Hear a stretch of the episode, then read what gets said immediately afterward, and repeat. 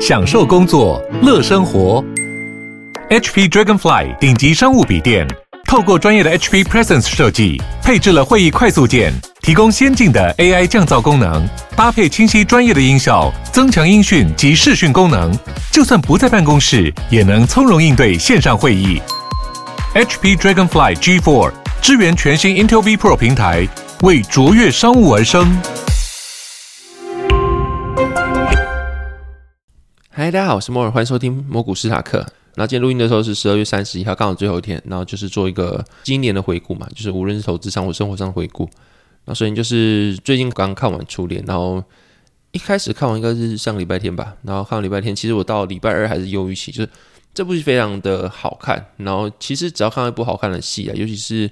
比较贴近生活的，《初恋》也不贴近生活吧。昨天见那个帅度应该也不是生活上会有的，反正总之就是你看一部戏，就是他可能会去讲人类的情感啊，然后刚好又是比较平凡情感是每个人都有的，你就会觉得说特别入戏啊。然后当戏完之后，你会发现，哎，好像你自己是做一个很美丽的梦，可是梦醒了之后，你想回去就回不去。但是里面的人如果他是有延续的剧情的话，那你会觉得，嗯，他们还在继续他们的故事，但是你没办法参与了。那虽然主要讲是男主角佐藤健跟女主角美岛光他们在高中时候相遇在一起，后面可能遇到一些事情啊，又分开，最后。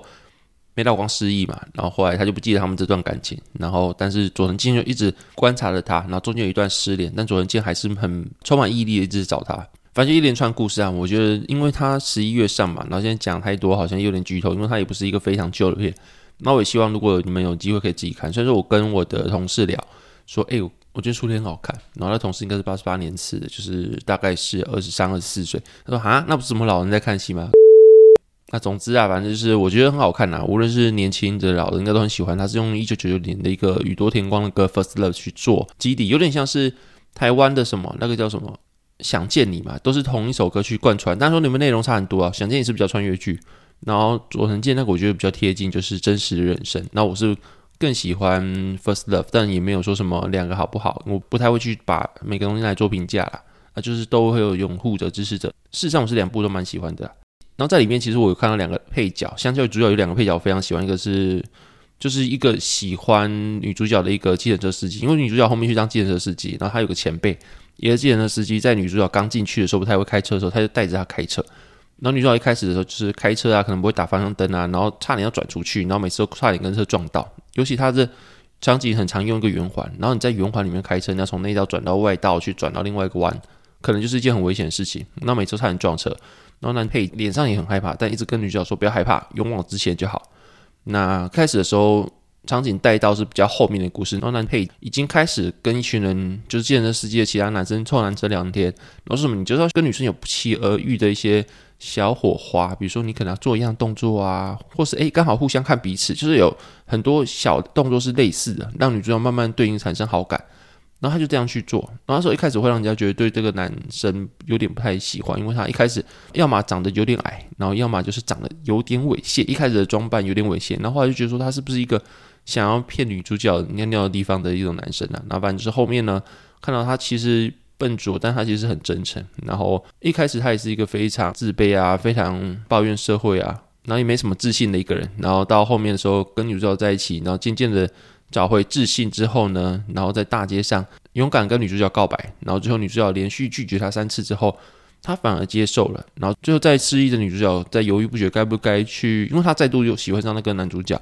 那她在犹豫不决该不该去跟男主角讲的时候呢，因为对她来说就是一个新认识的一个人，她不太记得以前那件事情，所以对她来说就是一个一段新恋情。在她接近四十岁的时候，一个中年妇女，然后带着。一个小孩又有离婚的经验，所以说对他来说，他觉得说他该不该去找男主角去跟他告白的时候呢，那个人就毅然决然的去跟他说勇往直前，然后又拿出过去在汽车司机刚带领他入门的时候叫他勇往直前，然后非常坚毅的眼神，就跟他讲说你改变了我很多，然后因为遇到你，我人生做了很多很多改变，然后我也希望说我过去的繁华或是你带给我的那些改变。能够让你自己去踏出下一步等等这，反正我就觉得这个人转变，从一开始畏畏缩缩，对自己没信心，到后来开始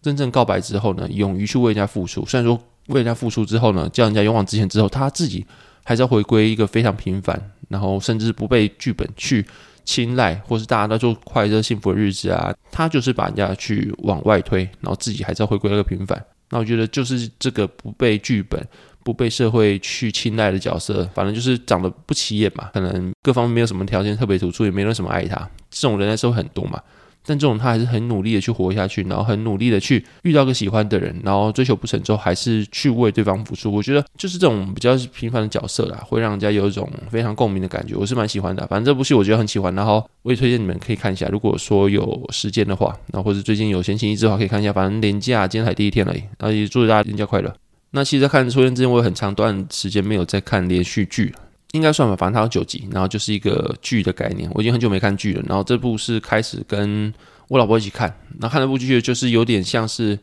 很久很久没有做一件事情，然后我觉得诶，我应该做一下，不然的话最近都在忙于很多事情。上个礼拜有提过，反正就是我会觉得说，嗯，我是不是应该要去做一些平常不会做的事情，去改变生活？那另外就是最近要跨年了，然后诶，其实到昨天我完全没有约，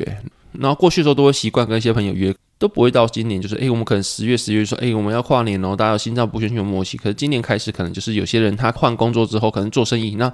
对我们的一般可能是上班族来说，一到五上班，六日休假，这种规律对他来说，可能就是他可能一到五是淡季，但他六日就是旺季，然后六日的旺季赚钱可能就是一般人的上班的三四倍，就是一天的三四倍左右，反正就是六日可以赚一个礼拜以上的花费。然后所以对他们来说，哎，六日我如果跟你们出去的话，我是不是就要牺牲很多很多的钱？那就是个非常非常高机会成本，所以他们就开始淡出我们出游的行列。以前可能一两个月会出来一次，然后后面到现在应该就半年没有出来过之类的。然后就是诶，像跨年了，然后不止他，然后还有其他人可能有家庭啊，交女朋友啦，然后或是买房子啊之类的。那反正就今年各个的转变，然后就诶，没有人可以约嘞。今年，然后今年就是一种突然觉得诶，三十号没人可以约，很奇怪的感觉。然后我本来是跟老婆说算了啦，然后就没有约啊。然后我自己是还好，反正就是我就是反社会人格嘛，我就是觉得我还好没关系，那我就在家里看电视，那我就自己出去吃个东西，我觉得无所谓。可是我老婆说，我们以前到现在出社会到现在，大概这个仪式进行了八九年有，就是有些固定人一起跨年这件事情，然后这些人是老面孔，这件事情已经应该有八九年连续了，中间可能断一两年，反正就是这个东西，他觉得说我们现在已经步入社会，然后如果说这个东西今天断掉了，然后没人在意的话。那可能就再也没有了，所以他觉得说，可能往后这件事情可能也很难说永远的维持下去。他觉得说，他不想断在自己的决定说不联系这件事情，就是说他知道有一天可能会断，但是在还没断之前，他觉得他我们应该去做一个努力维持联系呀，维系这段仪式嘛，然后这段光景的一个角色。那无论以后有没有断了，那至少不是断在自己的不努力上面。他觉得这件事是他觉得一个想法，然后觉得嗯好像蛮有道理，所以后面要去约啊，邀约几次，然后所以说还是被一些人打，想说什么我有工作没办法，但是还是要约到几个人跨年了，然后觉得还不错。就是他那个想法是我以前没想过，就是至少不要让这段情或是光景去断在自己的手上。但是也有想过，哎，对，现在回顾起来，自己的朋友是越来越少了，本来就已经很少了，在大学的时候就是一个气边了，然后到现在还是。越来越少，然后回顾一下自己活到这样的光景，然后大家都各四散啊之类的，我不知道是不是各个快三十二岁的人的生命经历都这样，就是从反正很多朋友，然后很多的很热闹的生活，到后来慢慢的淡去之后，发现哎，其实没什么可以约，大家都有自己各自的生活，就像是我不知道这样形容是不是对，就是大家都有彼此联系，但后来那个联系会越来越少，然后你也知道说他是你认识的那个他，但是。你们之间的比重，可能在你认识他的时候，可能国小国中，你认识可能只有十个人，他对你说至少就十分之一的重要性。那你会花十分之一的生活跟时光在他身上。可是到后面我们出社会之后，大家都还是认识，但是他有自己的家庭了，他认识越来越多人，他有自己的工作，他有自己的梦想。然后反正就是他认识越来越多之后，你在他的比重可能从十分之一到后来他认识二十个人、三十个人、四十个人，那就变二十分之一、三十分之一、四十分之一，最基础值可能就会越来越小。那所以每个人重要事情就变低了。那你知道他对你很重要，但他毕竟是有自己的生活要过，就像是一颗像冥王星吧，就是他后面被除名之后，你知道他还是在，跟他是一颗独立的遥远的一颗星球，这种感觉呢，就是你知道他过去是一个很熟悉、很好的一个朋友，很熟悉的一个存在，但是他有自己的生活，然后你们彼此之间再也不是过去那个有紧密联系，或是说哦，你知道他是你的冥王星。你知道他们有个名分，可是现在没了。反正就是，也不是名分啊，就是你知道他们有个联系，但现在这个联系也被除名了。他有自己的生活要过，然后久而久之呢，这个联系可能就更淡，要约出来呢困难度就更高。可能只有少数几个人是你还在联系的，但是你大多数时间就是一个人自己在自转，自己在做自己事情，在过自己生活的一个比较偏孤单的星球啊。如果从现在角度，很多很多的星球挂在附近来看的话，未来没有什么人挂你附近的星球，可能就是相对比较孤单、比较不拥挤的星球。但你说好不好？其实好像就是一个过程嘛，除非你去。认识新的朋友啦，但是你认识新的朋友的话，可能职场啊，或是你到了中年的环境去认识新的朋友，你们都是带着很多很多的过去的经验，然后你们都更成熟去认识彼此，可能就没有像过去一样那么放开心胸去谈过去的事情啊，或是可能会男生狭路吧，然后可能会去做一些很傻事情啊，比如说可能我以前在品中的时候，可能会丢鱼到那个游泳池里面，然后给教官追啊，或者中午去偷跑去打篮球，去体育馆打篮球，然后被教官记警告之类的。反正那种事情是你这么成熟之后，你带了这么多的生命经验之后，你很难再去复制一次的。我觉得就是你去认识其他人是当好，你们是以更成熟状态去认识新的朋友，但是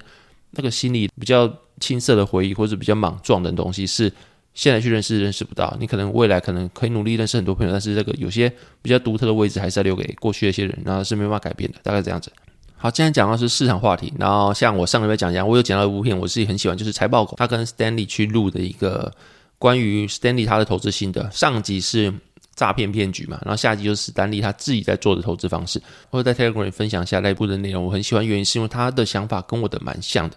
但不是因为去我要去高攀人家，就是诶，我以前就有这种想法，但是我没有想过诶，其他人用那种想法，而且还是一个非常专业的加入投资人的投资长，然后他的想法就是说。他跟市场关系啊，他举了很多很多市场关系的例子。我觉得他从脉络开始举到后面，他觉得他为什么用这个方法是一个蛮清楚的事情。然后 Stanley 投资员他主要是把自己比喻成一个公园阿北，那就是大家都会有经验说，在球场上公园阿北可能不是最强那个人，但他就是最准那个人。他可能不跑啊，不跳啊，什么都不做，但球来了，他可以用他勾球，或是用一些比较独特姿势把球投进。那他永远都不是场上最亮眼那个人，可是他可能可以。一直留在场上很久的时间，老板就是我不要当很起眼那个人，然后我绩效也不是最好的那个人，但是我就是稳，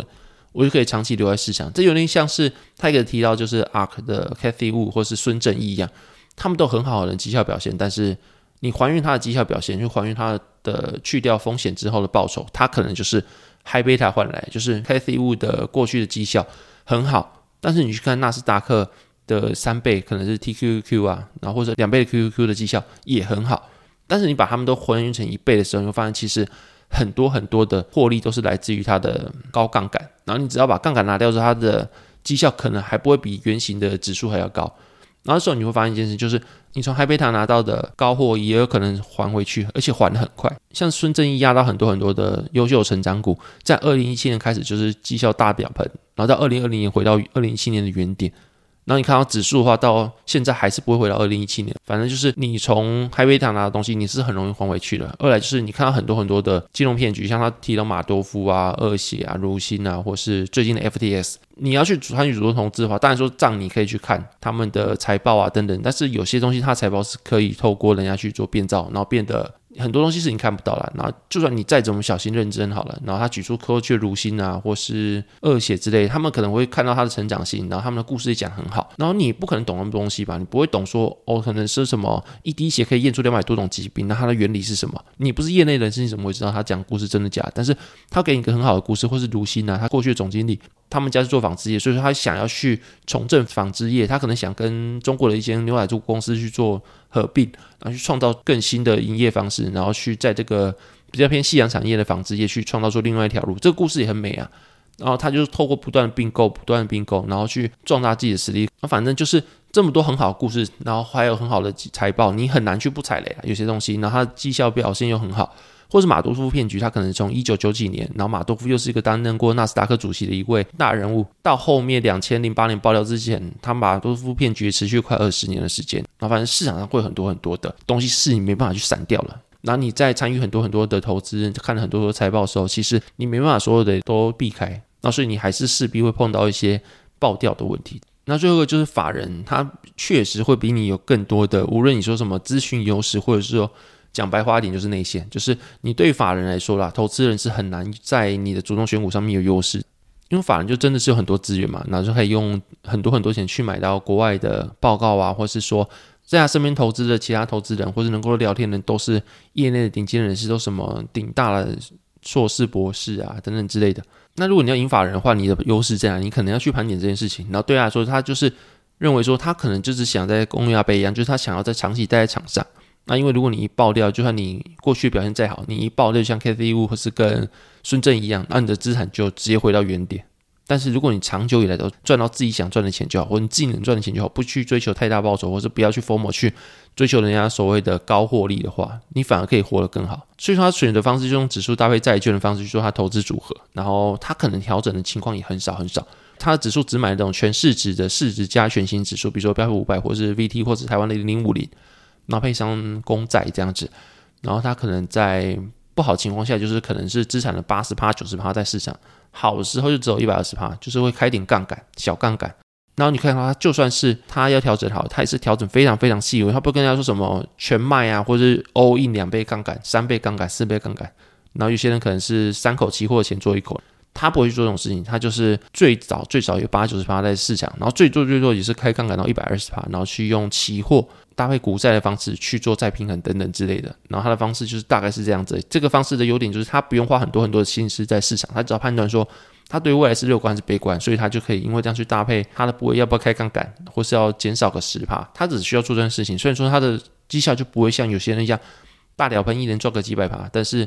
他就可以因为这样子，他可以长久待在市场，不用花很多时间在你去分析市场、分析投资策略等等之类的，你就只需要去调整你的部位的杠杆比重跟再平衡，就这样子就好了。所以说，你可以花很多很多时间在自己的生活上面，你反而可以从本来花在生活非常非常多的时间，去抽离很多时间去回来感受你的生活跟体验你的生活。他把人与市场的关系梳理非常的清楚之后来说，他的方式就是他是非常有分量、非常有。一个支持的论点的一个方式啊，我觉得大家如果有兴趣的话，可以去听下财报狗的。我看他第几集？第一百七十八集的达人聊投资，家族办公室的投资长聊投资哲学，然后就是当地的公园阿贝的指数投资哲学啊，这部我觉得还不错，大家如果有时间可以听一下。这应该是我近期听到所有所有的 podcast 里面含金量最高的一集，我是非常喜欢这集的，那就推给大家。然后像我上一集讲的一样，就是我后续可能会做一个，就是自己的。目前投资的方法跟投资的思维，然后这集的话可能就在讲说今年的回顾一下，为什么今年的表现不太好？那现在表现不好，大概多不好？就是你看纳斯达克跌多少，我大概就跌多少，再多一点点，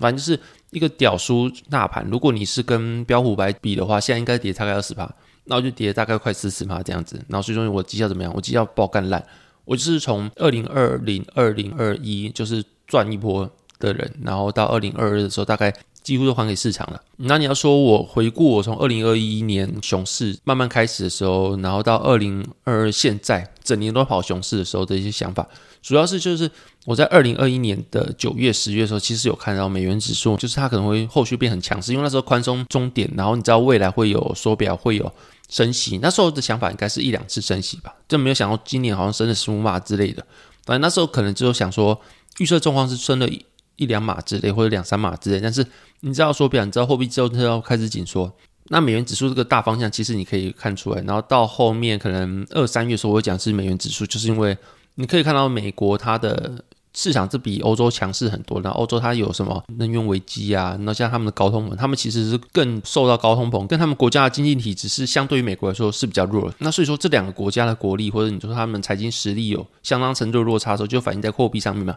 美元他们的财经实力比较强，所以它货币理论上就比较强势。然后欧元区因为它的财经实力比较弱，所以它的货币理论上就比较弱势。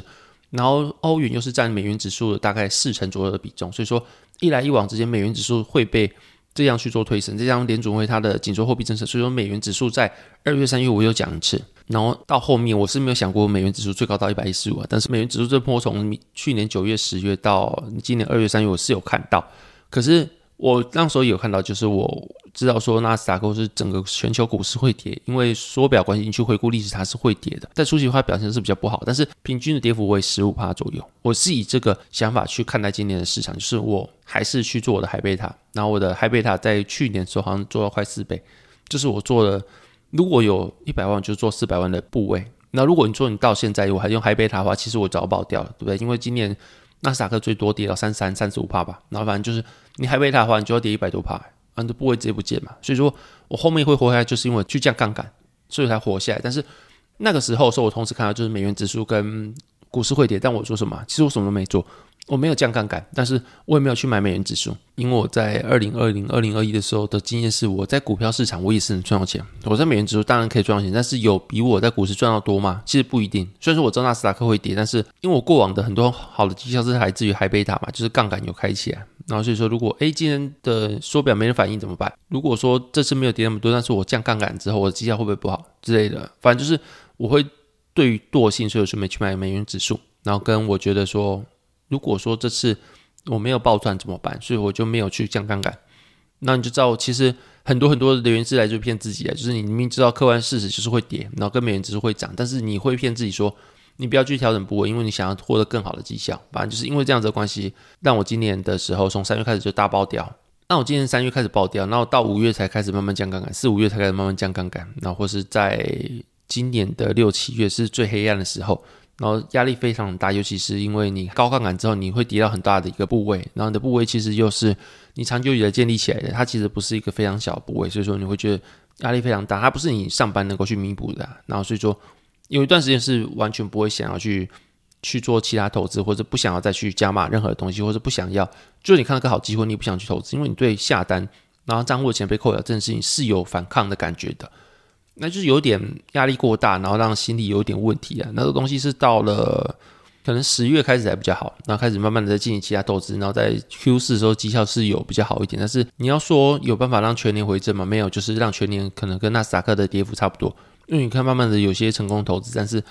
你是很难去把你过去那些高杠杆去得到的巨大的亏损去做弥补的，在今年是没办法，就是今年就是一个让自己被狠狠的教训的一年啊。那你说目前的话，就是我会发现，其实我看大宗的商品是比较准的，像是今年的时候，我在前几个月又讲说，我觉得日元跟债会涨，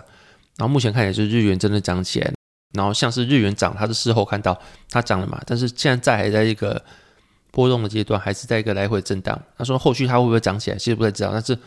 我就是看债跟日元，然后这次我就彻底执行，就是我看到债跟日元，我真的去买债跟日元。然后对于商品的属性也比较认识啊，所以说你要说现在跟过去被市场教训之后有什么比较大的不同，就是我会了解更多的商品，然后会有更多执行力，看到东西就去买。然后觉得说市场不好，那就降杠杆，去降部位，然后就有点像斯丹利说，就是我会赚我自己觉得我自己赚到钱，那我不会再想说我要去赚暴利。因为暴利一定是你看对股票之后，你还要加很大的杠杆，你才会得到真正的暴利。那如果你看到对的股票，但你没加杠杆的话，了不起就三五十趴，然后偶尔也会有个翻个两倍，但是这算暴利吗？有些人可能是一年翻个几千趴之类，那就是几十倍的绩效，那个叫暴利。那那个暴利可能还来自于你可能 alpha 不够，你还要开很多的杠杆才能得到这样真正很巨额的暴利。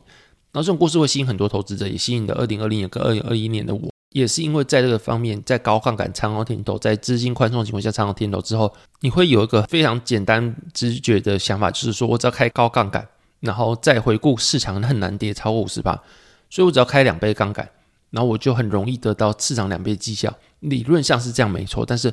没有人想到就是你的风险耐受度，就是两倍杠杆哦，你今天只跌三十趴好了，那你也是六十趴的资产去了，你一千万你要回吐六百万。那每次在低点的时候，都想说这次会不会不一样，会不会回不来的，或者说会不会再跌下去，或者说说如果当初我年初说不要这么做，我就不会赔了六百万，我是不是就不用工作那么辛苦了？我到底想什么之类？那时候你就开始有很多很多光怪陆离的想法。我不是有六百万了，就是我用这个去举例，就是你有很多很多想法，开始怀疑自己，在高杠杆情况下或者高亏损情况下，你的风险耐受度其实没有你想象那么高。你可能因为这个情况下，你会做很多措施，比如说股票下跌三十八，你已经赔六十八，你想说。我是不是先卖掉，然后未来再跌我再买回来就好了？但理论上你不会在跌那么多情况下，你才去做这种下档有限但风险无限的事情嘛？你要卖，你不会在你赔三十八周才卖，你可能就是你可能看到月线被突破或者季线被突破，你就开始要降部位了嘛？你不会说什么我赔三十趴了，然后赔六十趴了，然后市场下跌三十趴，我在想说那我来高卖低买好了。那情况下反而有时候会让你真正上车发车的时候，你真的追不回来。然后也会让你开始怀疑自己啊，反正就是风险耐受度不会你想象那么高。然后尤其在这种巨大亏损或者高杠杆得到亏损情况下，你很容易做的一些措施或者是错误的操作，会让你的绩效整个爆掉。那我知道蛮多的是因为这样子去离开市场，就是你一开始不卖，然后不会爆炸之后才觉得哦，我是不是开停损？那时候已经不是停损，那时候就是被割，因为你要停损早该停损了。你如果真的从台积电六百下来，你到五百没有卖。那你到三百多，你才觉得我是不是应该卖？那就不是停损，那就是被割韭菜，因为你要停损不会在那个时间才做停损，所以说每个时间点每个点位你做的是什么东西，我觉得你要去做思考，就是你如果要做这件事情的话，它是下档是多少，跟上档是多少，像台积三百多你要卖。那你觉得它下档是多少？它会跌多少？它本一笔都要十了，然后历史本一笔的最低区间大概在十左右，那时候才要卖，你很大几率就是韭菜，你就不会是什么我在做停损啊，我在做什么遵守纪律的投资，你要遵守纪律投资，不会让那时候才卖啦。所以你每个交易都要去评估它下档跟上档大概是多少，然后你才能做出比较理性的交易啊。那所以对我自己的想法，就是在非常巨大亏损之后，理性的自己的风险耐受度，进而就是。了解到不要追求那些不切实际的获利，就是你能够赚到自己能够赚到钱就好。我自己的想法就是，我知道旁边很多就是大大包赚啊，或今年绩效有一百趴之类，但是那个终究不是我。那我盘点我自己的优势，我不是一个非常主动投资人，然后我也不是财经背景出身。那你要我怎么去跟那些人去获得一样，在选股上面有非常厉害的表现，然后去获得像人家一样那么好的的绩效？然后有些人可能是八小时、十小时都在看股票，但我不是，我还有本业要做。那加上我可能不太喜欢说每天在研究财报啊，或者在什么方面，一来研究完也不会比人家强，二来就是我觉得我的生活可以做其他的事情，然后之类，反正就是你要在体验人生，跟你在疯狂投资下面取得一个平衡。你可能大家会觉得说，我想去在股票市场有很好的表现，所以说我就疯狂去研究，疯狂去做什么，但是。你那些是有成本的，成本就是你的生命、你的时间。你要去研究股票，你就会少了跟家人去做陪伴，会去跟朋友出去玩的时间，或是你去经营人际关系，或者去学习新的东西的时间，你就会从那边去做减少。所以这也是一个成本。你大家可能会忽略到，你疯狂去研究股票，你是必须花出时间成本去做支持。然后你疯狂花这些时间，不一定代表说它能够实际转换成你的获利。那就说你要去思考这个问题，就是你跟别人投资起来，你有什么优势？说不定你可能在一些大科技公司上班，然后你又是里面的能够听到非常机密消息的人员，那你有咨询优势，你就可以这么做嘛。但是如果你在什么都没有情况下，你要怎么去赢人家这件事情是你要先去理清。二就是像我刚才讲，不要追求不切实际的获利嘛，就是大家都能够赚大包赚，那我是不是要大包赚？那我没办法怎么办？那我就开杠杆下去，那就很容很可能像我今天这样爆掉。那所以说去赚到自己能赚的钱就好，理清自己能赚的钱大概是多少，然后去把这钱赚到就好。那超过自己的界限或者超过自己。本分能够赚到钱，那就让他去吧。反正你知道说这个钱看起来很爽，但是你如果要去追这个钱的话，你可能会付出很大的代价。那如果你意识到这件事情的话，它就会让你的投资部位，会让你的投资绩效是刚好落在一个你的风险耐受度可以承受的地方。然后就是不是每个人都是少年股神，少年股神可能是千中出一。然后你们看到其他九百多个人死掉的案例，然后这就是个上档有限，然后下档无限事情了。就是你很多钱能过什么生活，当然还不错，但是。它其实就是零点一趴，然后你有九十九点九趴几率你会爆掉，身价全部没有，老婆跟离婚，家人跟你翻脸，或者说什么很多很多很惨事情，那个下场是比较深的吧？比起你有钱可以过不错的生活，然后你可能钱很多，但是然后呢，前期到一个程度就够花了，你只要每个月多一两万，你的生活就会大幅改变了。但你是多一百万、一千万，你会做更多的改变吗？其实还好，所以它上档是有限的，但下场其实是蛮蛮深的啦。然后最后我觉得就是。你要去了解，就是你的看法是一回事，跟你要做什么又是另外一回事。就是你的看法很重要，没关系，但是你的投资的策略你一定要有啊。如果跌怎么办？或者涨怎么办？这两个方向你都有东西可以做。你不要说什么，我的看法就是我觉得明年股票市场会大涨，所以就开三倍杠杆，所以爆掉的时候下跌的时候你完全没有想法说，所以下跌我怎么办？我要停损，我怎么停损？或是下跌的时候我是不是可以拿什么东西去做配置去？让它的波动不要那么大，或者说在下跌的时候，我有什么其他的题材可以去做之类都没有。我就是觉得会涨，然后就开爆杠杆，我就只往一个方向去做，这样的话很容易会爆掉。但是如果说你的看法是一回事，你可以因为看法去调整你的投资部位，但是你一定要去拟定，就是我的上涨我要怎么做，下跌怎么做，让自己在无论什么情况下你都是宽裕的，你都是有想法去可以去做。我觉得让自己任何的方向都有东西可以做，然后都已经拟定好了每个情况下你的。生存是怎么样？你的生存几率是怎样？跟你有什么方法可以让自己怎样？自己的成功率或生存率，不是说什么哦，我今年就是股票如果大爆炸，我就会爆炸。那今年就这样子吧。那股票不会爆炸的话，我就很好绩效。我今年就是一开始就只有拟定那个方法。我也相信说，今年最高的回吐就是十五趴，然后后面就是今年五月就会下来的。我今年是这样想啊，然后最后就是依这个方法去做配置，但后面还是爆炸嘛。就是你永远都是没办法去百分之百预测市场，甚至你一次没有兑换就会爆炸。所以你无论在上档下档，都要想到你要怎么去应对。我觉得这个是让自己长久以来可以活在这个市场方法，就有点像是公园阿贝。我可以不要当市场上或是球场上最高的最多分人，但我希望我可以永远待在市场。对我自己来说啊，至少是比较适合我的投资方式。我就是我不用花太多时间在上面，然后但是我能够追求还不错的获利。然后至于要怎么追求，我就下一集讲。因为这集的时间已经蛮长的。总而言之啊，我回顾一下今天今天讲的比较乱的东西，就是我在今年可能就是看对的东西有美元跟日元，但是看对不代表我去做。那是说有时候你看对东西，你还要有执行力，你才能够去真正从你的想法获利。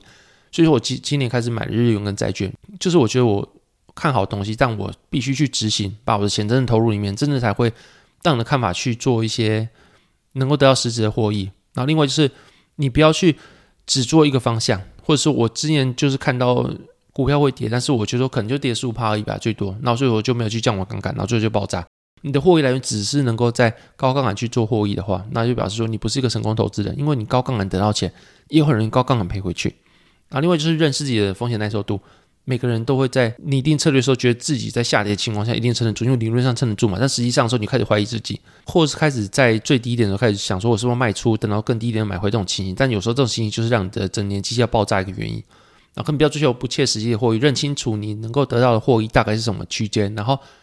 甘于去承受自己的平凡了，然后去获得自己能够获得获益就好。然后那种超乎自己的本分啊，超乎自己的能力那些大包赚的绩效，那就是别人的故事。你就不要去追求那些钱，因为你知道，你如果要追求这些钱的话，你会得到很大的风险，然后那些高风险可能会让你直接爆炸。那就是拟定完善的投资计划，就是无论在上涨或下跌的时候，你多少东西可以做，你都要拟定计划，然后你知道说你每次笔的交易的下涨是多少，上涨是多少，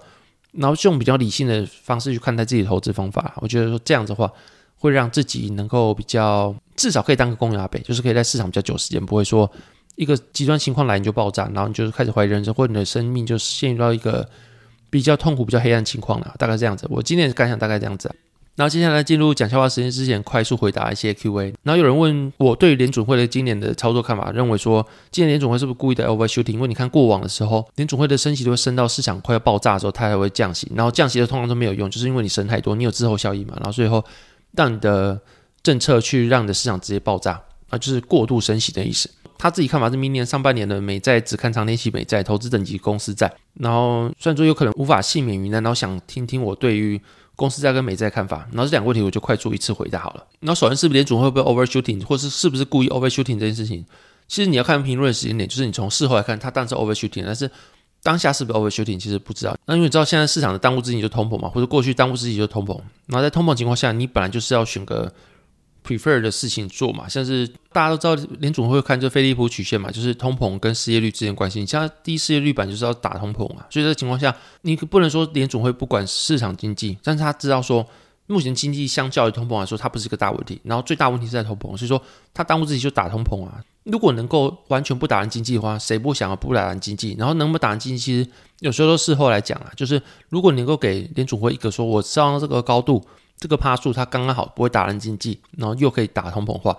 那我想每个人或者连总会官员都会愿意升那个趴数就刚好。但目前情况下就是你不知道升到多少，你的通膨才下来，但就是边走边过河。然后另一方面就是你说如果联总会要故意 overshooting 的话，那二零二零年他也要去救市场啊，他今年又把市场直接弄烂，那他二零二零年救市场意义在哪里？然后你看现在的直利率曲线倒挂成这样子，它如果真的爆炸的话，它可能是比二零二零年更惨的一个股灾。那如果说你二零二零年想要去救市场，然后今年又故意想把市场弄烂的话，然后弄得比二零年更烂的话，那这个完全没有意义。我觉得这件事情的逻辑是更没有意义。所以说，你说林总是不是故意的 overshooting？我就不是，但是会不会 overshooting？有可能会。那另外就是说，公债跟高平等债关系，我自己的看法，公债它是无风险利率，就是它担保人是政府，但公司债它再怎么样担保人都是企业，就是公司债跟公债比起来的话，再怎么说，他们两个的利率的性质是不一样。所以说你在那些恐慌出现的时候，其实能够保护你的平法部位，或是说让市场能够去避险的最好的选择，也都是公债，因为它担保人是美国政府，你不会因为说美国政府会倒，你不会因为有这个假设吧？所以说对他来说，就是理论上美国政府是不会倒的东西，所以它的利率是无风险的。所以如果你要去避险的话，你先去买无风险利率的东西，你不会去买出什么公司债，就算它的信用再好好了，啊，有可能像之前安融案啊之类，你还是有很多的公司会有财务造假或是爆炸问题嘛。大家不会就说 Meta 今天会不会爆炸，或者 Netflix 会爆炸，还是爆炸？那可能买 Apple 的公司债或怎么样公司债或台积电公司债，它可能会理论上的风险比较小，但是它跟无风险比起来，它会是真的无风险吗？它还是有点风险。所以说，你如果真要避险的话，我觉得说买公债它无风险利率的性质跟你买公司债的高平等的性质是不一样的。所以如果你面对恐慌情况下，我还是觉得只有公债能够保护你的固位平衡的话。二来就是买公司债还有个问题，就是公司债它的价格是跟你的公司的营运有很大关系，就是你公司营运好，你的公司债价格当然会增加嘛。那就像是你看 Apple 的公司债的其实利率，你比那些烂的殖利率还要低，那就是因为 Apple 的它的公司债的价格一定比较高嘛。那这个情况下的话，当你的公司在你的价格会跟你的公司去做一个很大公司营运做一个很大的联动化，表示说它就有点像是股票性质，就公司表现好，你的股票当然会涨嘛。那公司债也是这样，那它就是有点像是类股票的感觉。那你去还原它的报酬收益之后呢？它会比股票的表现好吗？你要想这个问题。一来就是它的表现会比股票好吗？如果不会的话，你干嘛不买股票就好？因为它也没什么避险的作用啊。二来就是说，你买进的原因是什么？你买进原因是因为避险嘛？那避险为什么不买长天期公债就好了？因为长天期公债理论上避险的效果会比你买公司债好很多啊。所以说你要看你的买的目的是什么。如果你是想稳稳的赚配息的话，那买公司债是可以。但是如果你说你是为了避险，或者你为了想要赚到更高报酬的话，那我觉得这两个想法去买高平等公司债或者买公司债，我觉得效用都没那么大，逻辑上都没有那么说得通了。我自己觉得啦。那当然说大家可能不同想法，还有很多人也是鼓吹买公司债，那每个人有自己想法，这是我自己看法。那大概这样子。那接下来进入讲话时间，那就是有一天小明走进一间图书馆，跟柜台小姐大喊了一声：“小姐，给我来碗牛肉面。”然后柜台小姐就很生气，皱着眉跟他说：“先生，这里是图书馆呢。”然后小明马上会意过来，伸出我靠近嘴巴，轻声细语的跟柜台小姐说：“小姐，给我来碗牛。”那这个笑话是为什么橄榄树不能种在一起？为了避免群聚感染。好，那节目到这边，谢谢大家收听。那如果喜欢节目的话，欢迎在 Apple Podcast、Spotify 跟 Mr. Box 给我五星评价。那可以通过小额赞助去支持我的频道。那如果有商业合作需求的话，也可以在资讯找我商业合作的信箱。那这节目到这边，谢谢大家收听，拜拜。